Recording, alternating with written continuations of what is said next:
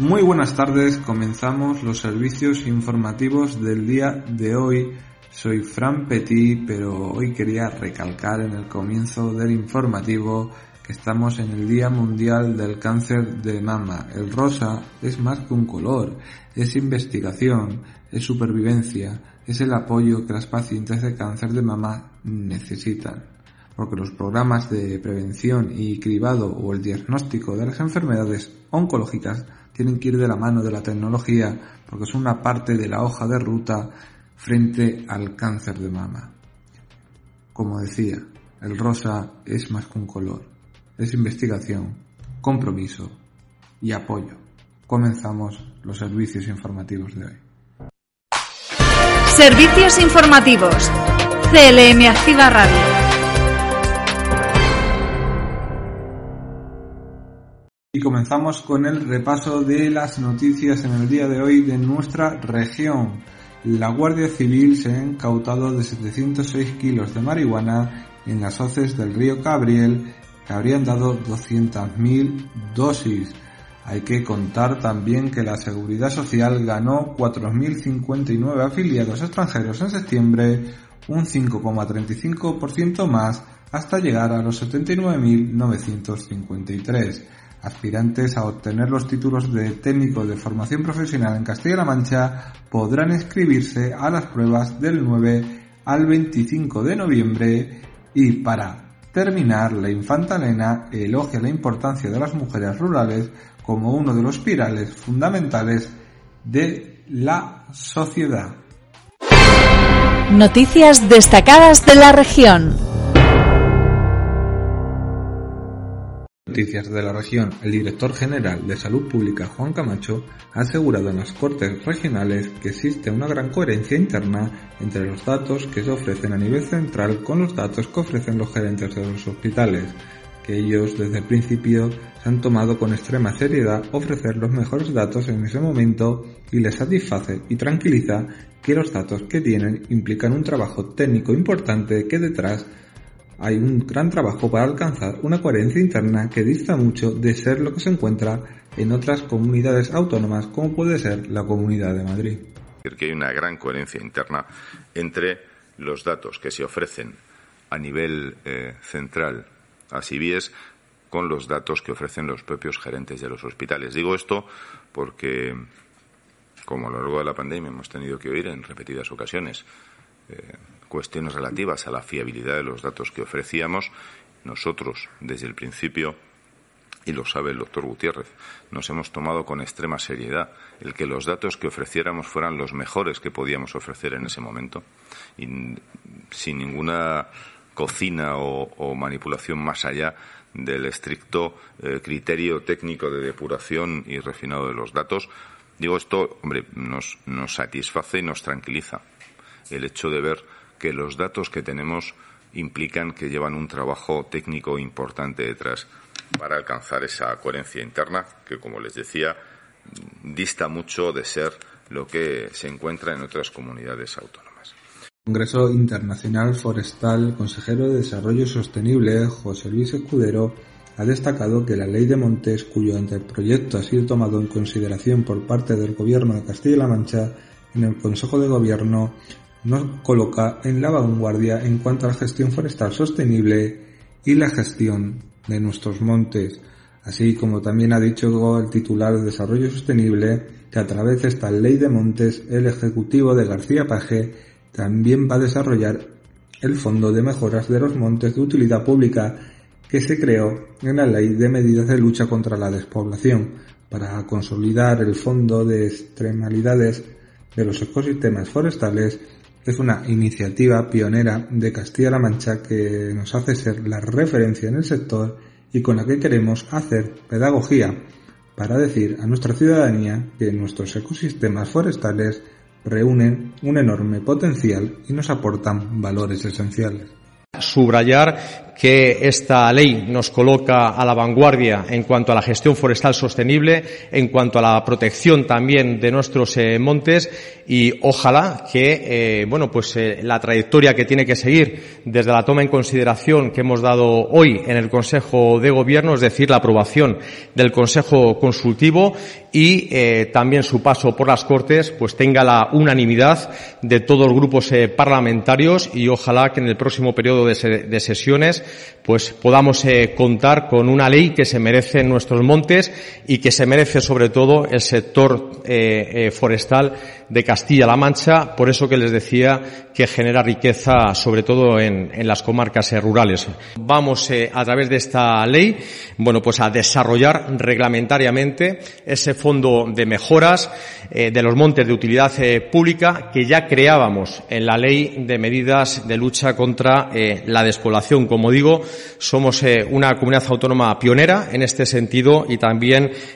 referente y lo hacemos para consolidar eso que denominamos servicios de los ecosistemas forestales. Dicho de otra manera, hay que hacer pedagogía y hay que decirle a nuestra ciudadanía que nuestros ecosistemas eh, forestales reúnen una enorme potencialidad y nos aportan valores esenciales. Por ejemplo, último, Escudero ha indicado que en el marco de la gestión forestal sostenible, Castilla-La Mancha va a tener en los próximos días dos acontecimientos de relieve. El jueves una jornada sobre incendios forestales junto a la fundación del expresidente del gobierno Felipe González, con presencia del expresidente, que va a reunir a los directores de las principales dispositivos frente a los incendios forestales y la semana siguiente, 26 y 27 de octubre en Guadalajara, Castilla-La Mancha va a ser el foco y el referente con el primer Congreso Internacional de Servicios Ecosistemáticos. Decirles también que en el marco de la gestión forestal eh, sostenible vamos a tener dos eh, acontecimientos eh, de relieve en las dos próximas semanas en Castilla-La Mancha. En primer lugar, este jueves vamos a celebrar a las diez y media junto a la Fundación Felipe González un simposio, una jornada sobre incendios forestales que va a reunir, bueno, pues a los principales directores de los dispositivos de lucha contra incendios forestales estatal y también la semana que viene Castilla-La Mancha va a ser el foco y va a ser referente en lo que será el primer foro internacional en materia de servicios ecosistémicos. Para terminar las noticias sobre el gobierno regional, la consejera de Igualdad y portavoz del gobierno regional, Blanca Fernández, ha manifestado que las políticas activas son más necesarias que nunca y en este sentido ha garantizado que el gobierno de Castilla-La Mancha seguirá trabajando para impulsar la mejora de las mujeres en el mundo rural que hoy, más que nunca, son necesarias las políticas activas de acción positiva que impulsen el papel de las mujeres en los pueblos, en las zonas rurales, porque por una cuestión ya de pura inteligencia, de necesidad y de sentido común, lo tenemos que hacer así, no ya de justicia, que también justificaría todo. ¿no? Por eso, desde el Gobierno de Castilla-La Mancha, vamos a seguir trabajando para impulsar la, la mejora, en definitiva, de las oportunidades de las mujeres en el medio rural, porque entendemos que es nuestra obligación y además nos vamos a seguir apoyando apoyando en entidades como esa FAMER, que, como digo, cumple su 40 aniversario, cuatro décadas de trabajo, es un buen motivo para celebrar. Noticias en CLM Activa Radio. Las noticias más destacadas en Toledo. Comenzamos el repaso de las noticias de la región en Toledo, donde el presidente de Castilla-La Mancha, Emiliano García Paje, ha mostrado su orgullo por el hecho de que la Fundación Felipe González vaya a pasar este jueves por la capital toledana dentro de los actos con motivo del 40 aniversario de la primera victoria socialista en democracia, y más todavía para hablar del servicio contra incendios como hemos hablado en la anterior sección del gobierno castellano manchego con tanto éxito en un vídeo distribuido por su servicio de prensa grabado desde la ciudad de Dublín, donde ha mantenido diversas reuniones con la empresa Meta de cara a su instalación en Talavera de la Reina, García Paje ha asegurado que es un honor que la Fundación Felipe González haya puesto su atención en el servicio de extinción de incendios de la comunidad autónoma con las mejores y con la mejor de España con diferencia y que este verano no solo ha controlado los fuegos en su territorio, sino que además ha atendido muchos incidentes fuera de la región.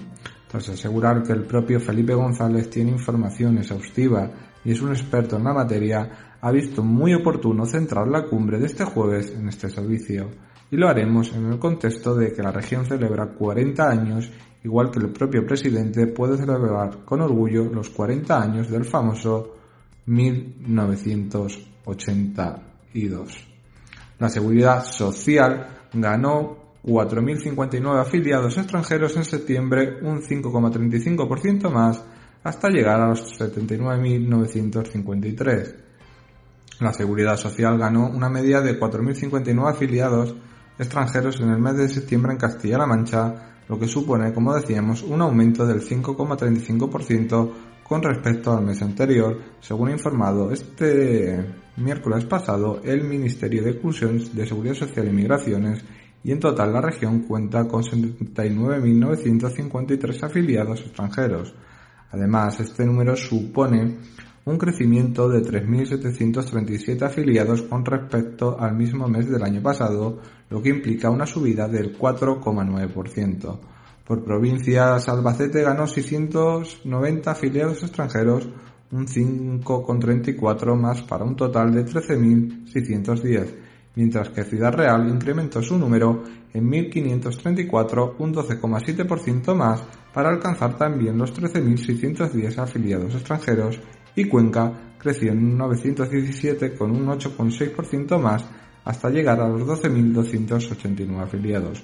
Por su parte, la provincia de Guadalajara apenas sumó 13 nuevos afiliados, un 0,08% más, para llegar a 14.952, y la de Toledo sumó 905 afiliados extranjeros, un 3,68% más, alcanzando los 25.493.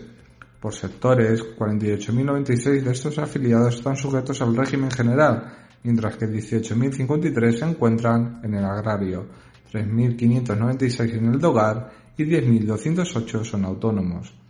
A nivel nacional, la Seguridad Social ganó una media de 18.528 afiliados extranjeros en septiembre, un 0,7%, con lo que es el noveno mes del año se cerró con 2.456.019 trabajadores inmigrantes inscritos en el sistema. Este repunte mensual de los ocupados extranjeros registrado en septiembre contrasta con las caídas de julio, menos 11.400 afiliados, y agosto con otros menos 14.000 afiliados. Y ya para terminar las noticias de lo que es la provincia de Toledo, hay que recalcar la apuesta por el ajedrez en Illescas que se hace en hueco en el Congreso Internacional de EQUI de Ciudades educadoras de Corea del Sur. El Salón de Plenos del Ayuntamiento de Illescas ha acogido la presentación de la participación del municipio en el Congreso Internacional de Ciudades Educadoras de 2022, que se va a desarrollar en la ciudad de Andong, Corea del Sur, entre el 24 y el 28 de septiembre. Ajedrez es la escuela, una estrategia educativa implantada en los centros docentes de Illescas y ha sido elegido para formar parte de las ponencias de proyectos educativos que se realizan en todo el mundo. La organización se ha fijado especialmente en la capacidad integradora y de inclusión que se consigue con este proyecto. El alcalde de la localidad, José Manuel Tofiño, ha resaltado que son alrededor de 2.500 niños de educación primaria de la localidad los que están compartiendo esta experiencia de aprendizaje basada en la colaboración, el entendimiento y los acuerdos. Al mismo tiempo, el alcalde ha enfatizado en que el ajedrez como medio de inclusión social, de inclusión de personas con capacidades diferentes y como herramienta educativa transversal. Por su parte, la concejala de deportes ha recordado el camino hasta que Yesca pasó a formar parte de la red internacional de ciudades educadoras y manifestaba orgullo por haber sido invitada a exponer este proyecto ante otros países del mundo, con lo que será una oportunidad de que el ejemplo de Illescas sirva para otras ciudades. Además de Illescas, habrá más representación española con ciudades como Barcelona, Zaragoza o Vitoria y también habrá presentaciones en diferentes países como Portugal, Argentina, Francia, Finlandia, Brasil o México y Illescas expondrá su proyecto El ajedrez en la escuela, una estrategia educativa, el viernes 28 de octubre. Noticias en CLM Activa Radio. Las noticias más destacadas en Ciudad Real. Y seguimos en la provincia de Ciudad Real, más bien en la ciudad de Ciudad Real, donde se presentó el Quijote Maratón 2022, que tendrá lugar este domingo 23 de octubre a partir de las 9 de la mañana y reunirá a más de un millar de corredores en su vigésima sexta edición en Ciudad Real organizado por el Ayuntamiento de Ciudad Real a través del Patronato Municipal de Deportes y Quijote Maratón ADAT, vuelve este 2022 con fuerzas renovadas y un nuevo recorrido que le llevará a adentrarse mucho más en la, en ciudad, pasando por todos sus puntos turísticos y saliendo y terminando en un lugar tan bonito y emblemático como es el Parque Gasset. En este sentido, durante su presentación, el presidente del Quijote Maratón, Iván Palero, ha agradecido la colaboración de todas las instituciones y patrocinadores que le hacen posible, al tiempo que ha señalado que el espíritu de la misma es integrador, deportivo y también competitivo, por lo que apostar por la ciudad casi al completo y el Parque de Gasset para el nuevo trazado, ya homologado por la Federación Española de Atletismo, es el mejor aval para seguir creciendo, han informado desde el Ayuntamiento en nota de prensa. Algo que ha compartido el presidente de la Federación de Atletismo de Castilla-La Mancha, Olayo Fernández, que ha mostrado su apoyo a la prueba afirmando que la federación siempre estará con ella. Por su parte, el delegado provincial de Sanidad de la Junta de Comunidades de Castilla-La Mancha, Francisco José García, ha apostado por los hábitos de vida saludables y ha calificado el Quijote Maratón como un referente en la provincia. De los voluntarios ha acordado tanto el teniente de alcalde del Ayuntamiento de Ciudad Real, Pilar Zamora, como el concejal de deportes Antonio Gallego, que también han avalado el trabajo realizado por Mateo Gómez al frente de la prueba durante los últimos 25 años y el esfuerzo de la nueva organización presidida por Iván Palero. Ambos han hecho un llamamiento para que los vecinos de la capital se unan a esta fiesta el domingo y para que todas las calles sirvan de aliento a los atletas, una maratón que, según ha apuntado Gallego, también es un gran motor de turismo e impacto económico para toda la ciudad. La infanta Elena, la hija del rey Juan Carlos, el rey emérito, ha elogiado la importancia de las mujeres rurales en la celebración del 40 aniversario de la Confederación Nacional de Federaciones y Asociaciones de Familias y Mujeres del Medio Rural, destacando que se trata de uno de los pilares fundamentales de la sociedad. Así lo ha expresado durante su intervención en la Conferencia Internacional Conmemorativa de los 40 años de la Fundación de AFAMER en Ciudad Real, a la que ha acudido alrededor de 400 mujeres. En el acto también ha intervenido la presidenta nacional de la organización, Carmen Quintanilla, la alcaldesa de Ciudad Real, Eva María Masías, y el presidente de la Diputación de Ciudad Real, José Manuel Caballero. Quintanilla ha agradecido la labor de la infanta como presidenta de honor de Anfamer al tiempo que se ha mostrado muy contenta y emocionada por cumplir 40 años mostrando a la sociedad española que ser mujer rural significa ser una mujer que construye cada día su propia historia. 40 años donde se ha roto la invisibilidad de las mujeres rurales y los estigmas que existían en 1982. Ha dicho añadiendo que ya se ha conseguido poner encima de la agenda política esta realidad. Tenemos que trabajar al unísono para el gran pacto rural europeo, el gran acuerdo entre el diálogo del mundo rural y del mundo urbano, pero también en ese diálogo nos quedan grandes retos por conseguir, como la brecha salarial o el silencio que sufren las mujeres ante la violencia de género. Dicho esto, agradecido a las más de 195.000 mujeres que forman parte de AFAMER por construir cada día y levantar la bandera de la igualdad rural de las mujeres. De su lado, Masías ha reivindicado la defensa de la mujer en el ámbito rural, que es tan importante en estos momentos porque es primordial que se unan todas las administraciones y todas las voces para conseguir y seguir luchando contra toda brecha que sufren las mujeres en el medio rural. Ha destacado sin dejar de olvidar que ser mujer en el ámbito rural es muy difícil y asimismo ha ensalzado el papel de Ciudad Real como una ciudad que nació para ser de paso y que hoy ya es destino de congresos y encuentros. Finalmente, Caballero ha coincidido en que las mujeres son las principales para consolidar el mundo rural y ha destacado el compromiso de la institución provincial para garantizar derechos y oportunidades a los habitantes del mundo rural. Haciendo una llamada de atención que invitará a que el mundo rural sea conocido y a que nuevas mujeres se incorporen al mismo. En la provincia hay muchas oportunidades para progresar, para mejorar y avanzar en tecnología, en prestación de servicios, en actividades turísticas y en todo lo que tiene que ver con la gastronomía de kilómetro cero.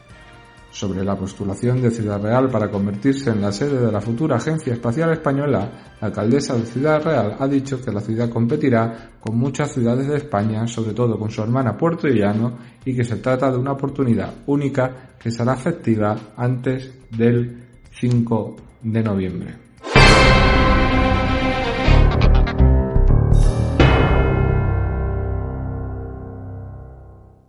Y nuestro viaje sigue en Albacete, donde efectivos de la investigación de la Guardia Civil de la Roda, dentro de la operación Acel Green, ha detenido a un vecino de la localidad de Albacete de Villamalea de 45 años de edad como presunto autor de un delito contra la salud pública en la modalidad de cultivo y elaboración de drogas. El detenido había cultivado entre unos 3.600 metros cuadrados 380 plantas de marihuana que hubieran dado a 200.000 dosis. Dentro de los servicios que la Guardia Civil de Albacete tiene activados en toda su provincia para la localización y apresión de plantaciones de marihuana, la Guardia Civil rondense tuvo conocimiento de la ilícita actividad que estaría realizando una persona en una finca rural cita en la Reserva Natural de las Hoces del Cabriel del término municipal de Villamalea relacionada con un cultivo extensivo de cannabis sativa. Según ha informado el Instituto Armado, a raíz de estas informaciones, los agentes encargados de las investigaciones comprobaron cómo el citado cultivo de cannabis sativa se extendía en dos parcelas de la ribera del río Cabriel, abarcando una extensión de unos 3.600 metros cuadrados, sin poder precisar en un primer momento el número exacto de plantas de cannabis, todas ellas en estado de floración y aptas para su recolección inminente, siendo el destino final de la sustancia vegetal su venta y distribución. Fruto del trabajo de investigación policial combinado, la actividad operativa se consiguió identificar y detener a la persona quien se encargaba del cultivo. Tras su detención, la Guardia Civil llevó a cabo el registro de la finca localizándose un total de 380 plantas sin recolectar y dos espacios cubiertos a modo de invernadero, preparaderos como secaderos de plantas además de material y medios de vigilancia que el autor usaba para cuidar, vigilar la plantación realizando su riego con el agua del río Cabriel que extraía por medio de bombas. Tras el registro, los agentes se incautaron de 380 plantas de cannabis sativa listas para su recolección y posterior secado que arrojaron un peso de 706 kilos. Del estupefaciente incautado después de sufrir los procesos necesarios se habrían obtenido unas 200.000 dosis cuya introducción en el mercado ilícito se había evitado con esta actuación de la Guardia Civil impidiendo que la droga llegara a nuestros ciudadanos. En estas distintas fases de la operación, además de los componentes del equipo de investigación de la Guardia Civil de la Roda, también han participado efectivos de la Guardia Civil de Villamarea, Unidad de Seguridad Ciudadana y Servicio Cinológico pertenecientes a la Comandancia de la Guardia Civil de Albacete. Las diligencias instruidas por la Guardia Civil de la Roda, junto con la persona detenida, fueron puestas a disposición del juzgado de instrucción de la citada localidad que ha atendido y se ha atendido de las actuaciones. Noticias en CLM Activa Radio. Las noticias más destacadas en Guadalajara. Y ahora subimos hasta la ciudad de Cuenca donde hay que recalcar y recordar que en el Día Internacional de la Lucha contra el Cáncer de Mama tenemos a una luchadora grandísima como es la pedroñera Estela Fernández Gómez, que cuenta su experiencia desde su diagnóstico en junio de 2015 hasta el día de hoy. Mientras se duchaba Estela Fernández Gómez de las Pedroñeras, nacida en 1980, Palpó un pequeño bulto en su pecho que hizo saltar todas las alarmas. Automáticamente pidió cita en el médico y en ese momento comenzó un largo proceso que afortunadamente terminó con final feliz. Fue diagnosticada de cáncer de mama con una noticia que recibió como un jarro de agua fría, recuerda, y que en ese momento se le cayó el mundo encima y no sabe nunca hacia dónde ir y desconoce si el pronóstico es bueno, es malo y se siente muy perdida. Un mes después la operaron tras lo que comenzó un tratamiento de quimioterapia completando con 33 sesiones de radioterapia ya que su tumor era rediciva que podía volver y la medicación fue bastante fuerte.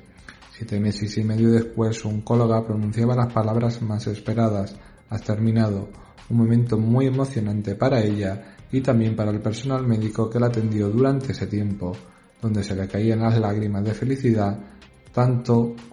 a ella como a la oncóloga. A día de hoy, más de siete años después, continúa acudiendo a revisiones anuales porque no es hasta los 10 años después de la aparición del tumor cuando la paciente es dada de alta definitivamente. En 2022 se diagnosticaron 34.750 casos de cáncer de mama en España, el 30% del total de cánceres detectados en mujeres según datos de la Sociedad Española de Oncología Médica SEON y el número de casos ha ido en aumento, aunque la mortalidad ha ido disminuyendo en más de un 40%, gracias a la detención precoz y a los avances en los tratamientos hasta alcanzar una supervivencia superior al 85%. El mundo de Estela se paró ese día que escuchó la palabra cáncer por primera vez y asegura que su personalidad ha cambiado mucho desde entonces, pero en la actualidad ha conseguido recuperar su vida volver al trabajo como maestra de educación especial y además se ha involucrado en colectivos como el Árbol de la Vida de las Pedroñeras para seguir trabajando en la concienciación y prevención del cáncer de mama.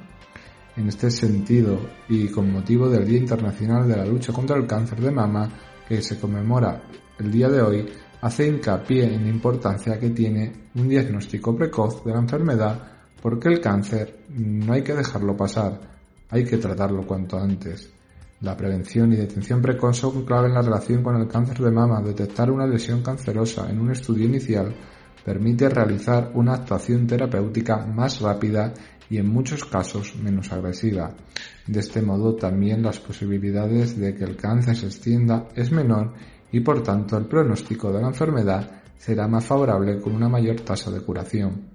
Para ello es necesario aplicar algunas claves como la autoexploración habitual de los pechos, llevar al día las revisiones ginecológicas y participar en los programas de detención precoz. Desde su experiencia, Estela Fernández anima a todas las personas que si no notan o que si notan cualquier cambio, por pequeño que sea, acudan al médico lo antes posible para que al igual que en su caso puedan decir que plantaron cara y vencieron al cáncer. Noticias en CLM Activa Radio. Las noticias más destacadas en Guadalajara. Terminamos las noticias en la provincia de Guadalajara, donde la activista trans Rafaela Corrales aspira a ser candidata de Podemos a la alcaldía para que Guadalajara respete a todos y a todes. El partido denuncia la campaña de acoso que la ultraderecha ha iniciado contra ella por ser una mujer trans. La activista trans y por los derechos LGTBI y concejala de Podemos en Tórtola de Henares, Rafaela Corrales, ha anunciado a través de un vídeo en sus redes sociales que se presenta a las primarias de Podemos como cabeza de lista de la candidatura oficial para la alcaldía de Guadalajara. Según informado el partido, Corrales dice estar o está con ese paso de experiencia como concejal al Ayuntamiento de Tortola de Henares y con el objetivo de llevar al Ayuntamiento de Guadalajara todas las sensibilidades para conseguir una ciudad feminista e inclusiva que respete a todos y a todas. En el vídeo en el que ha anunciado su candidatura ha estado acompañada del coordinador de Podemos de Castilla-La Mancha, José Luis García Gascón, y la secretaria autonómica de Igualdad, Asunción Mateos, ambos candidatos regionales a presidente de la Junta y diputada respectivamente. La conocida activista trans y por los derechos LGTBI, que según Podemos se puso en huelga de hambre para la paralización en la tramitación de la ley trans de Irene Montero en el Congreso de los Diputados, ha sido nombrada recientemente presidenta del EAZ LGTBI de Guadalajara, una asociación cultural y LGTBI de Guadalajara. Fue en 2018 cuando inició su transición de género con su verdadero nombre. Rafaela asegura que no sabía lo que pasaba porque no había referentes ya que ni siquiera existía la palabra trans. A día de hoy sigue luchando no solo en Guadalajara, sino en movimientos sociales de toda España para lograr unir ciudades y pueblos más inclusivos y libres. Corrales asegura que el proyecto que quiere llevar al ayuntamiento es un proyecto de izquierdas con la intención de conseguir una ciudad más respetuosa con el medio ambiente, con la movilidad sostenible y una ciudad más justa. En definitiva, la ciudad de izquierdas que la gente de Guadalajara se merece. Corrales encabeza la lista oficial apoyada por Irene Montero, Yone Belarra, José Luis García Gascón, que encabezaba la lista autonómica de la que también forma parte tras su anuncio de que concurrirá a las primarias de Podemos a la alcaldía de Guadalajara, en un vídeo que cuenta ya con más de 90.000 reproducciones, la ultraderecha la señaló posteriormente en una campaña de acoso por ser una mujer trans, según ha denunciado parte de su partido. Tras esos ataques recibió el apoyo de multitud de personas, incluyendo personas del partido como la ministra de Igualdad Irene Montero, la secretaria de Estado Ángela Rodríguez Pan y el coordinador autonómico José Luis García Gascón, pero también de movimientos sociales de Guadalajara como el LGTBI y estatales como la Federación Estatal LGTBI. José Luis García Ascon, además de mostrar su apoyo a la candidatura de Rafaela Corrales, ha trasladado en redes sociales su solidaridad frente a los ataques recibidos, ya que el odio contra ella es proporcional al tamaño de los cambios por lo que las luchas y por la valentía que tú ofreces y asegura que Rafaela va a ser la mejor alcaldesa de Guadalajara. Y para terminar hay que decir que los atropellos en la provincia de Guadalajara bajaron un 23% en el segundo cuatrimestre y los delitos contra la seguridad vial en un 37%. La ciudad de Guadalajara ha visto como el segundo cuatrimestre de este año se ha producido un descenso de los atropellos de un 23% así como de los delitos contra la seguridad vial en un 37% y de las multas por incumplir las ordenanzas municipales en cerca de un 50%.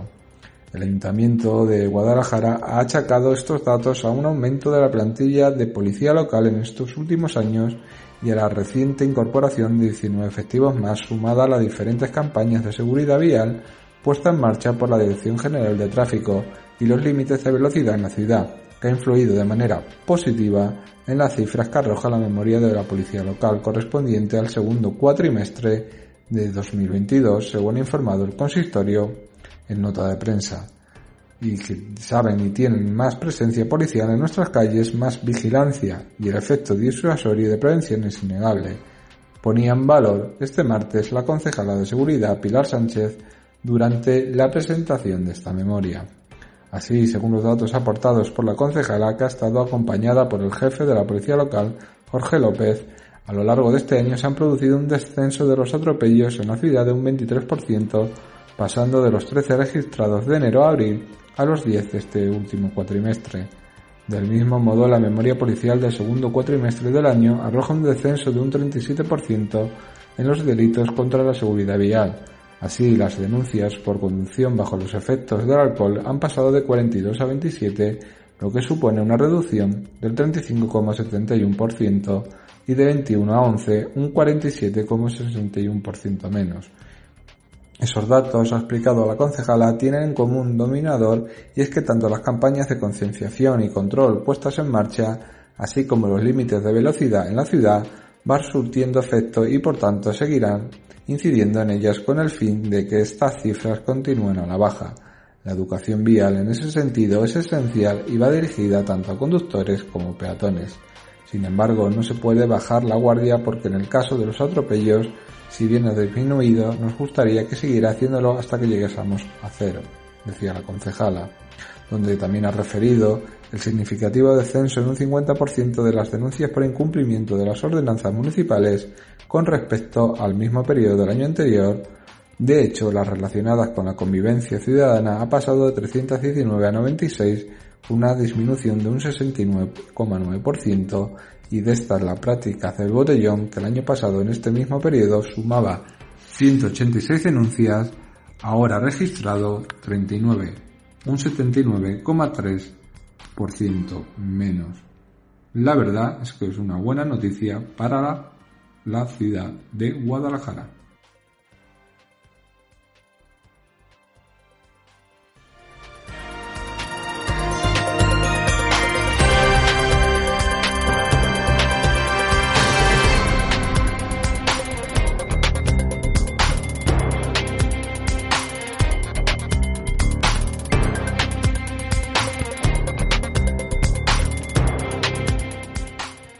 Ya se están preparando nuestros compañeros del primer fichaje conmigo a la cabeza para traeros las mejores noticias deportivas. Pero tenemos que terminar con el tiempo de la región que ya están viendo cómo está siendo. Pero, además va a haber probables rachas muy fuertes de viento de componente sur en costas altas del norte de Guadalajara sin que se descarten en los montes de Toledo descenso puntualmente notable de las temperaturas máximas en Toledo norte de Ciudad Real, oeste de Cuenca y suroeste de Guadalajara.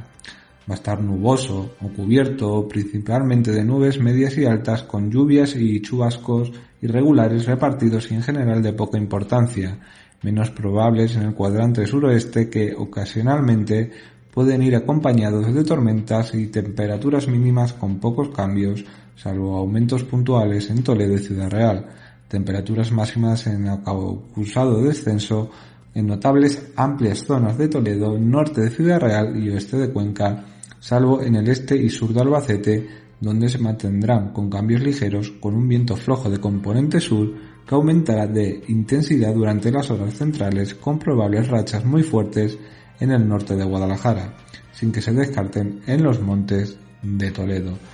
Entre las mínimas y las máximas, pues tienen Albacete con 14 de mínima, 30 de máxima, Ciudad Real con 16 de mínima, 25 de máxima, Cuenca con 14 de mínima, 22 de máxima, junto con Guadalajara con 14 de mínima y 24 de máxima, donde hará más frío, y Toledo con 17 de mínima y 25 de máxima. Y hasta aquí, queridísimos oyentes, nuestro programa informativo de hoy. Les volvemos a escuchar y nos volvemos a escuchar mañana. Que tengan una feliz tarde.